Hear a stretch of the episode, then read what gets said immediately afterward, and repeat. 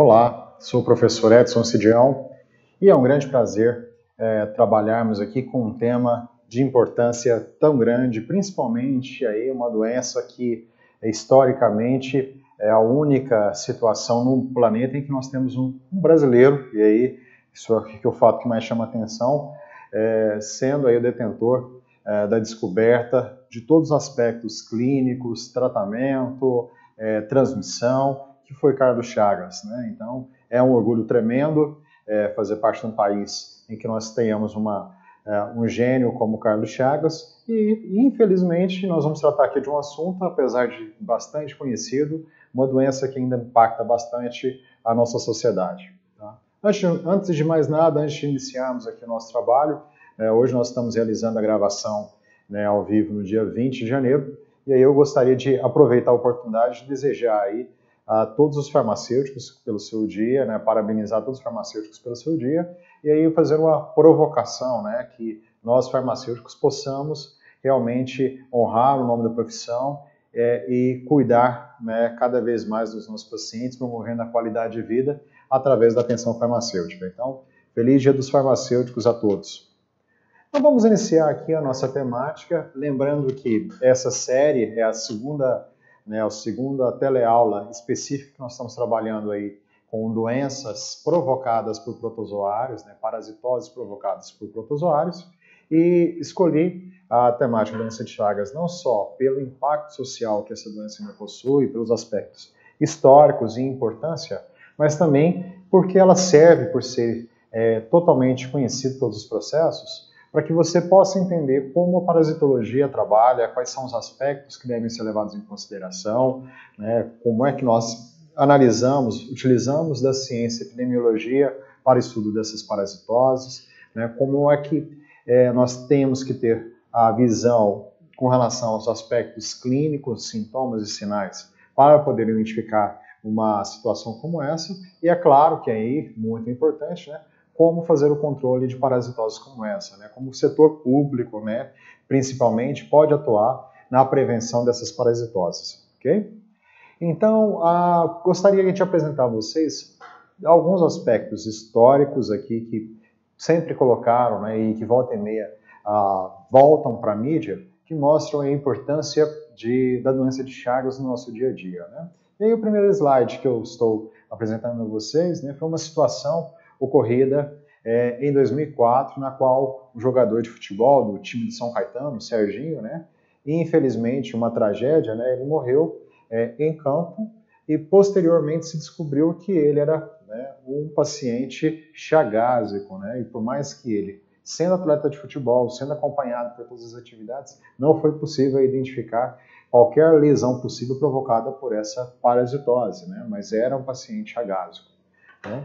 Poucos anos depois, nós tivemos né, uma, um surto de chagas provocado aí pela contaminação né, por transmissão oral. É, isso ocorreu aí né, muitas mortes né, dentro no estado de Santa Catarina, é, especialmente em pacientes que estavam indo para a região litorânea daquele né, por turismo né, daquele estado e consumiram caldo de cana contaminado aí uh, especialmente por urina de gambás, que são, é, e a gente vai entender isso um pouquinho daqui a pouco mais, né?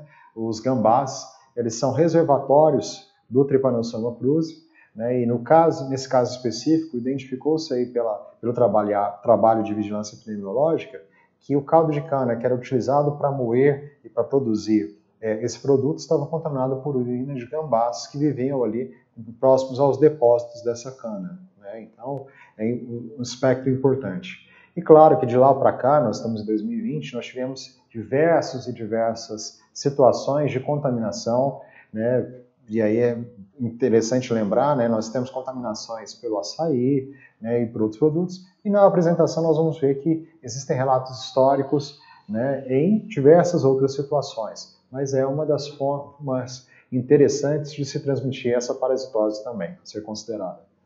E comecei a nossa apresentação é, relatando aí sobre a importância de Carlos Chagas, né, o único caso, né, caso na história mundial onde uma única pessoa fez todo o relato né, de toda a sua descoberta. Ele foi responsável por relatar, por descobrir o agente etiológico, que é o Trypanosoma cruzi, que em 1909 ele, ele denominou como Schizotrypanum cruzi, né, assim foi o nome que ele colocou, né, e só lembrando um pouco da sua história, né, Carlos Ribeiro Justiniano das Chagas era um médico é, recém-formado nessa situação, ele foi né, encaminhado pelo Departamento de Saúde Pública do Brasil, conduzido por Oswaldo Cruz, ele foi encaminhado para Minas Gerais, ali para as localidades onde estávamos construindo a expansão da linha ferroviária brasileira, para controlar malária especificamente. E ali, dentro de seu espaço físico, que era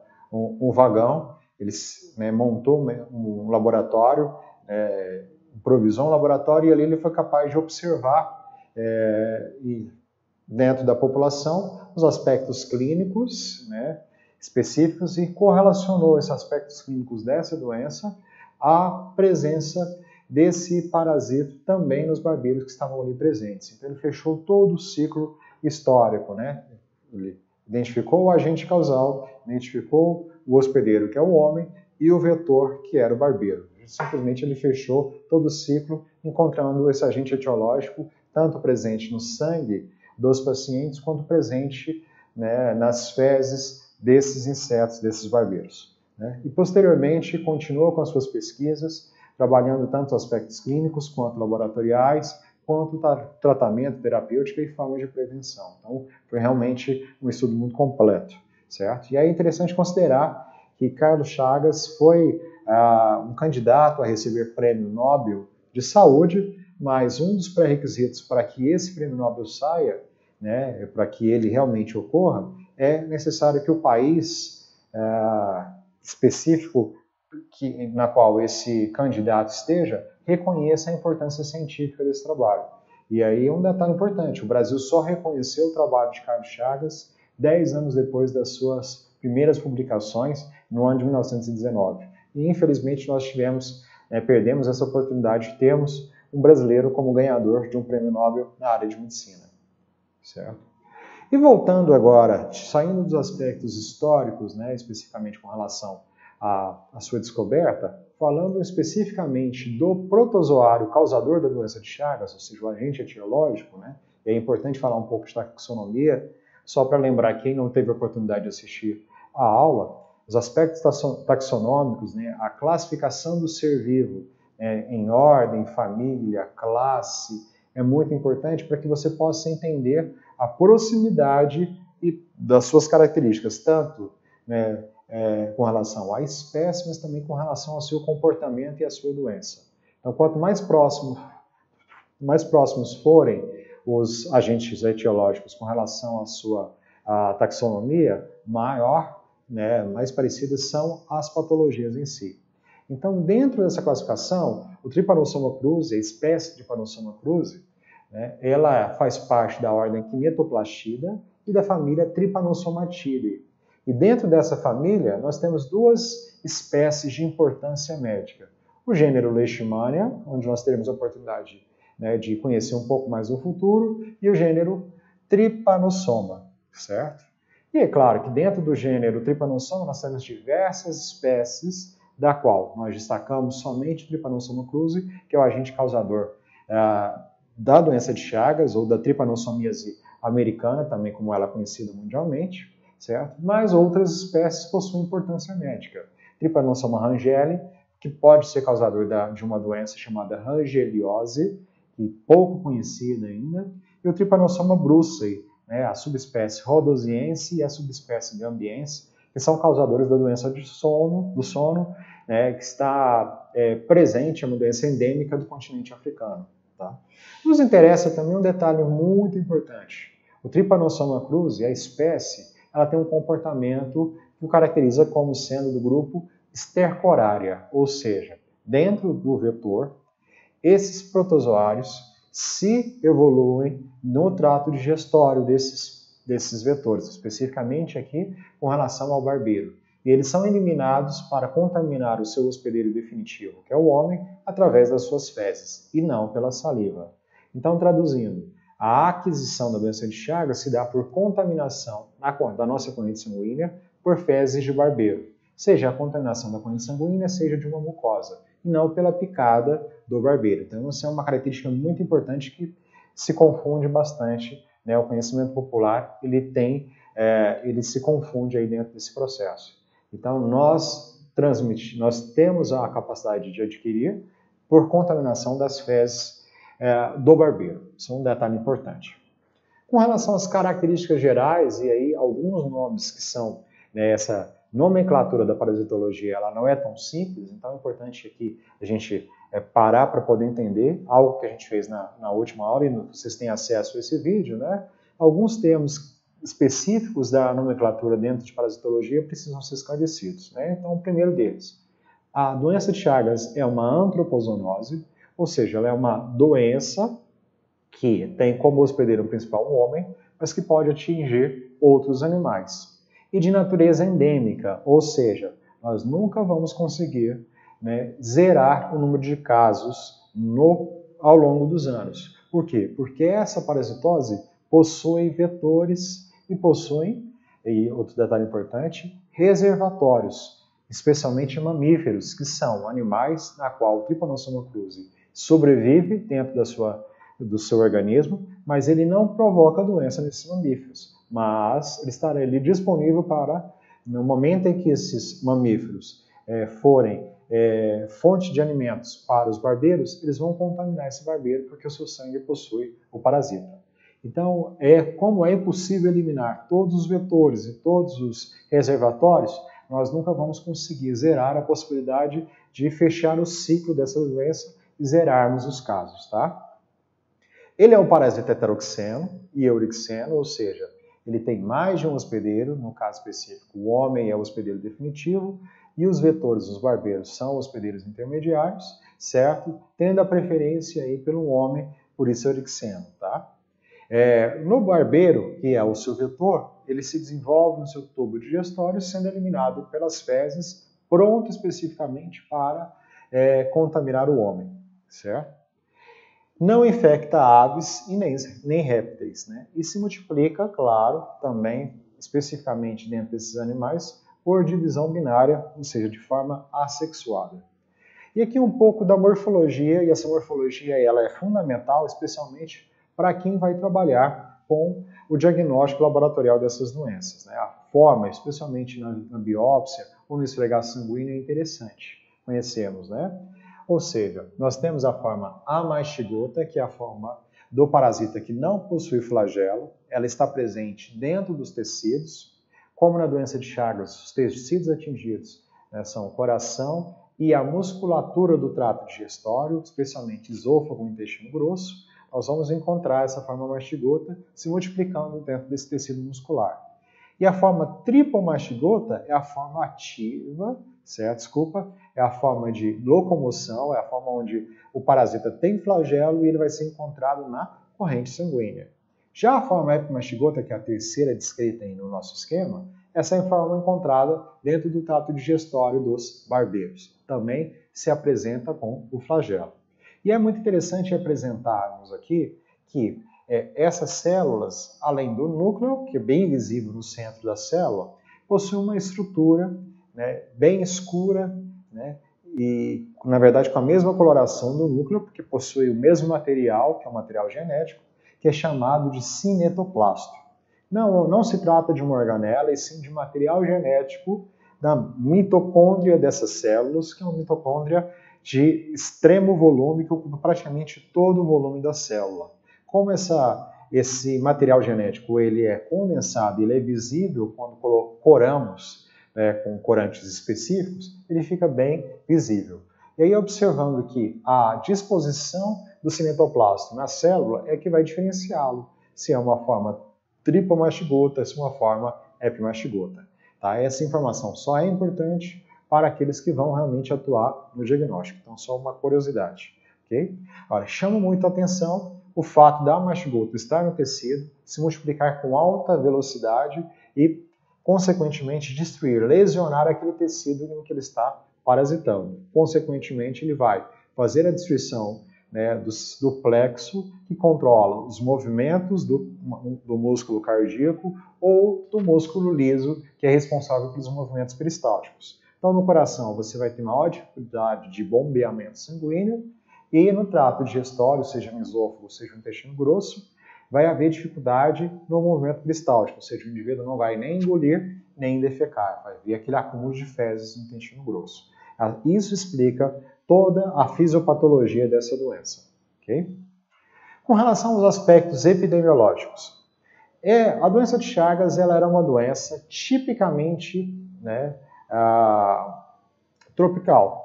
Ela atingia até poucos anos atrás somente a zona tropical. Hoje não mais. Ela já é uma doença de distribuição global. É, você tem casos espalhados por todos ah, os países, até porque com a globalização, né, não só comercial, mas com o aumento e com a velocidade com que as pessoas circulam sobre o planeta, é muito fácil haver a transmissão da doença de Chagas, até mesmo na transmissão de vetores. Então, um ponto importante. E outro ponto importante que eu queria colocar, especificamente números, né, há no mundo cerca de 18 milhões infectadas né, pela doença de Chagas, segundo a Organização Mundial de Saúde, sendo no Brasil aproximadamente 5 milhões, das quais cerca de 2 milhões de pessoas estão afastadas das suas atividades, estão impossibilitadas, impossibilitadas de trabalhar, ou seja, afastadas pelo INSS, porque correm risco de vida com relação à doença de Chagas e ao trabalho. E um ponto importante é que em 2001 o Brasil ele foi é, certificado pela OMS e pela OPAS como sendo um país que virtualmente interrompeu a transmissão vetorial de Chagas. Exatamente porque nesse período o Brasil conseguiu identificar que ele havia erradicado um dos principais agentes transmissores, que é o barbeiro, dentro aí da, da espécie Triatum infestas. Entretanto, e nós já sabemos hoje em dia que, apesar de termos eliminado um único barbeiro, uma única espécie, outras tomaram sua importância epidemiológica e continuar, continuamos tendo um número né, alto de transmissão ainda provocadas por esses agentes. Claro, e aqui é uma transmissão importante, que há um aspecto social fundamental dentro desse processo. Né, o aspecto de é, residencial, né, a, os modelos de residências que a nossa população subdesenvolvida possui, é, ou seja, a única condição que ela tem de moradia, as más condições de moradia, podem favorecer a sua exposição a esses barbeiros e, consequentemente, favorecer a transmissão dessas doenças. Tá? Quando nós colocamos é, divisão por estado, né, e aí assusta bastante, praticamente todos os estados do país você encontra a transmissão de doença de Chagas, especialmente por barbeiros, e a destaco aí Goiás é um destaque dentro dessa transmissão. Né?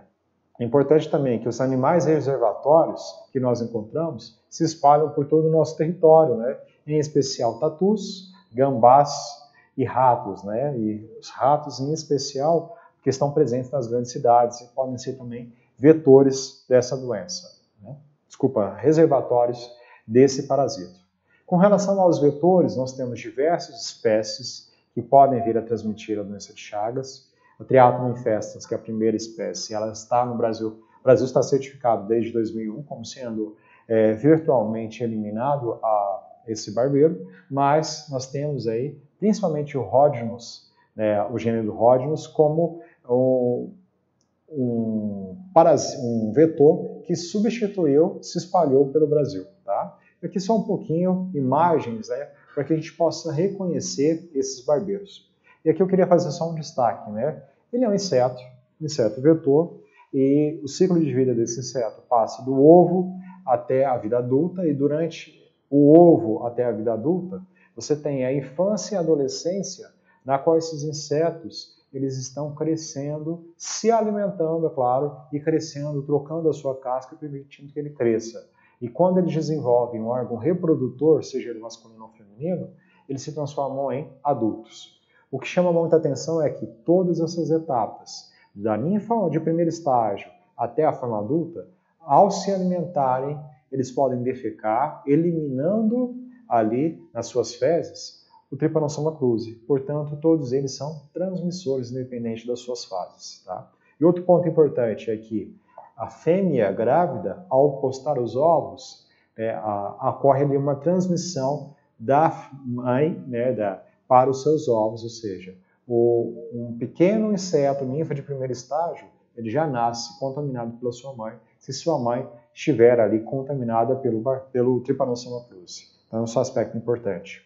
E aqui uma característica, né, diferentes espécies que nós encontramos no território brasileiro, o Panstrongelus, o Rhodinus e o Triatomas, Triatoma infestans, por exemplo, né, e como eles se caracterizam, né? E nós aqui no estado de Goiás, como estamos é, na região de Cerrado, a espécie que nós mais encontramos é o Rhodinus, né? E por essa característica interessante, né, que ele se camufla, né? Ele é, dificilmente ele se uh, se torna visível em um cerrado seco, como se caracteriza por metade do nosso ano. Então ele consegue sobreviver muito bem no nosso meio. Tá? Isso é um detalhe importante a ser considerado. E aí só mostrando a situação, né? Como estávamos em 1975 e como estávamos, em 2002, quando nós recebemos a certificação de que havíamos erradicado né, a presença do triadoma infestans do território brasileiro. Né? Então, mostrando o mapa da América do Sul, em vermelho são, localistas, são locais onde nós encontramos o triathlon infestans. Então, o Brasil, em 1975, tinha o, em toda a região centro-oeste, nordeste, é, sul e sudeste, nós tínhamos relatos da presença desse é, vetor. Já em 2002, praticamente, nós erradicamos a presença. Né? Então, foi um trabalho muito bem feito e conduzido aí dentro desse processo. Okay? É, só mostrando o ciclo de vida em geral, né? Então, e aí eu gosto de sempre apresentar que é, o barbeiro ele é, ele não é um parasita em si. Ele não precisa especificamente do ser humano para sobreviver. A fêmea ela precisa do sangue para se alimentar, porque a, o ferro presente nas nossas hemácias é fundamental para o amadurecimento dos ovos que ela vai fazer, a postura. Então, isso é um fato importante. Por isso, a sua característica de ser hematófaga, por isso que ela se alimenta de sangue. Mas não há uma exigência de ser sangue humano. Pode ser sangue de qualquer mamífero, incluindo aí também, um detalhe importante, de aves e répteis, certo? Então, esse barbeiro que está contaminado no seu trato digestório pela presença é, do Trypanosoma cruzi, ao sugar o sangue, ele vai se encher e ao final ao final da sua alimentação, ele vai defecar ainda sobre o hospedeiro. Né? Com a lesão, isso é importante, a lesão provocada pela picada do barbeiro, geralmente o hospedeiro ele vai coçar e vai espalhar as fezes por cima da ferida, permitindo a penetração do tripanossoma na corrente sanguínea desse paciente, certo?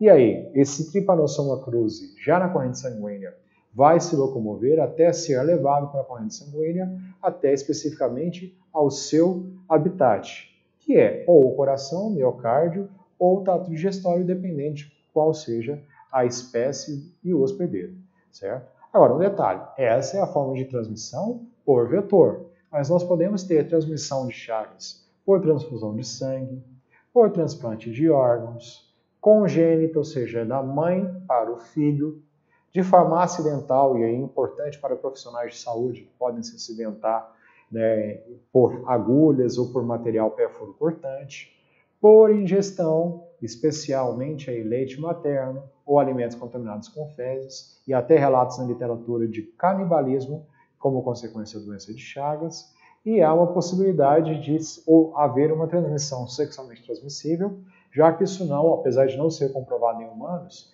já foi comprovado em animais de experimentação. Então há uma incógnita com relação a esse também esse tipo de transmissão, certo?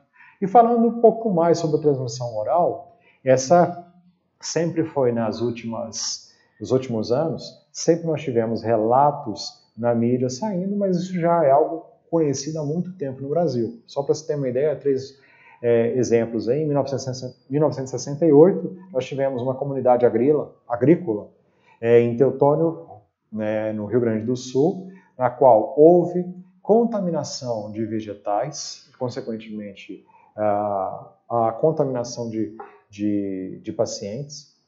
Nós tivemos também Catolé do Rocha, mais recentemente no Pará, né, em casos de secreção de marsupiais, né, de gambás, que contaminaram aí hortaliças. E nós tivemos também aí diversas é, contaminações, seja por caldo de cana ou por suco de açaí, nos últimos anos. Então é importante considerar que essa é uma forma de transmissão oral. E claro que conhecendo esse processo, nós temos aí a vigilância sanitária e a vigilância epidemiológica podendo atuar, e especialmente com relação ao açaí.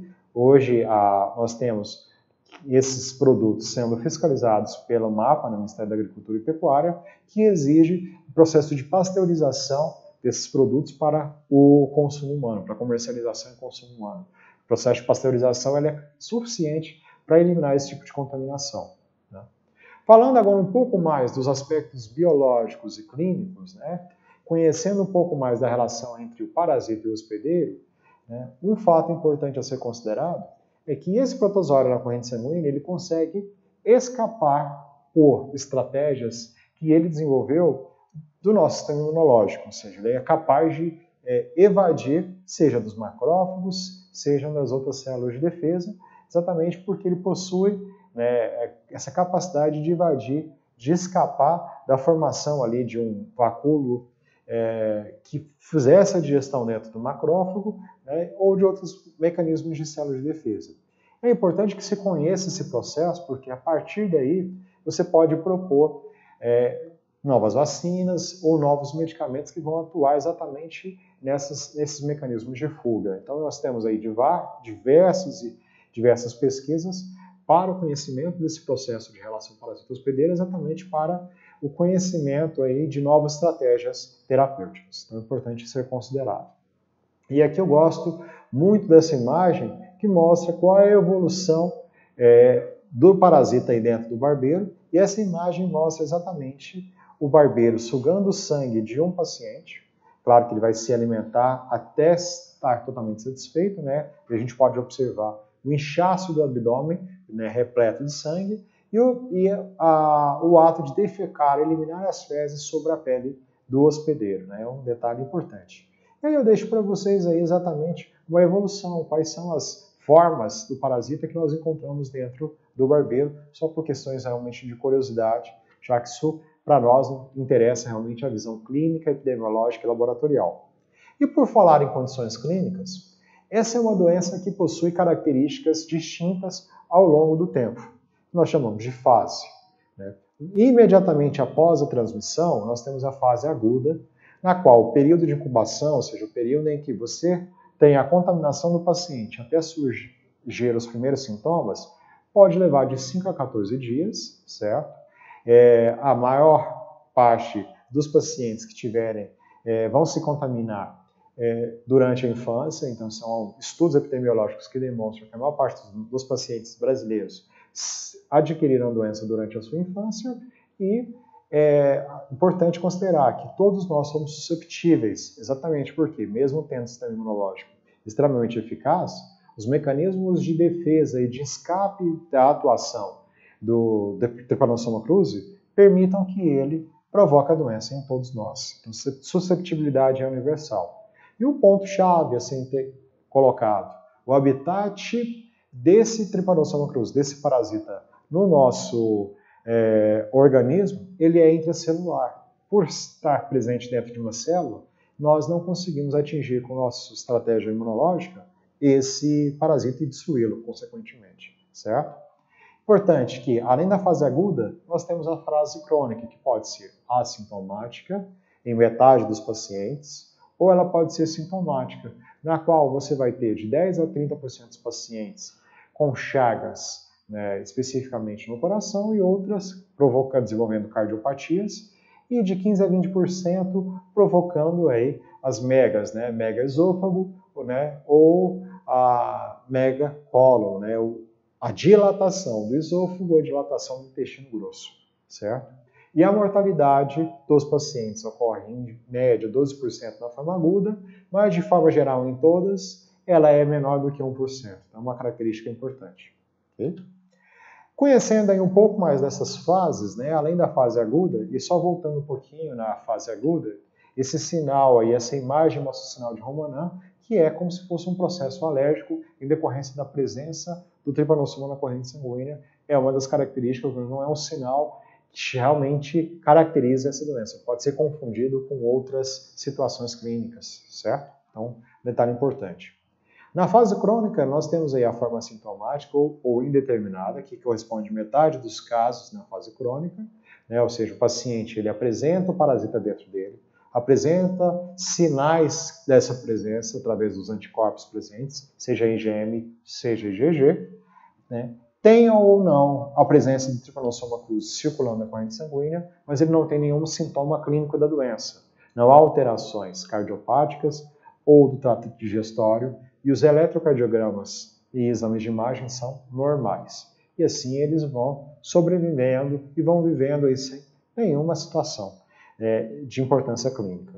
Entretanto, se evoluir para a forma cardíaca, essa forma cardíaca vai fazer com que haja né, uma destruição do, do plexo nervoso que controla os movimentos cardíacos. Como consequência, o coração ele incha, tentando ali aumentar a sua força de contração, já que ele tem distúrbios no processo de condução elétrica do coração.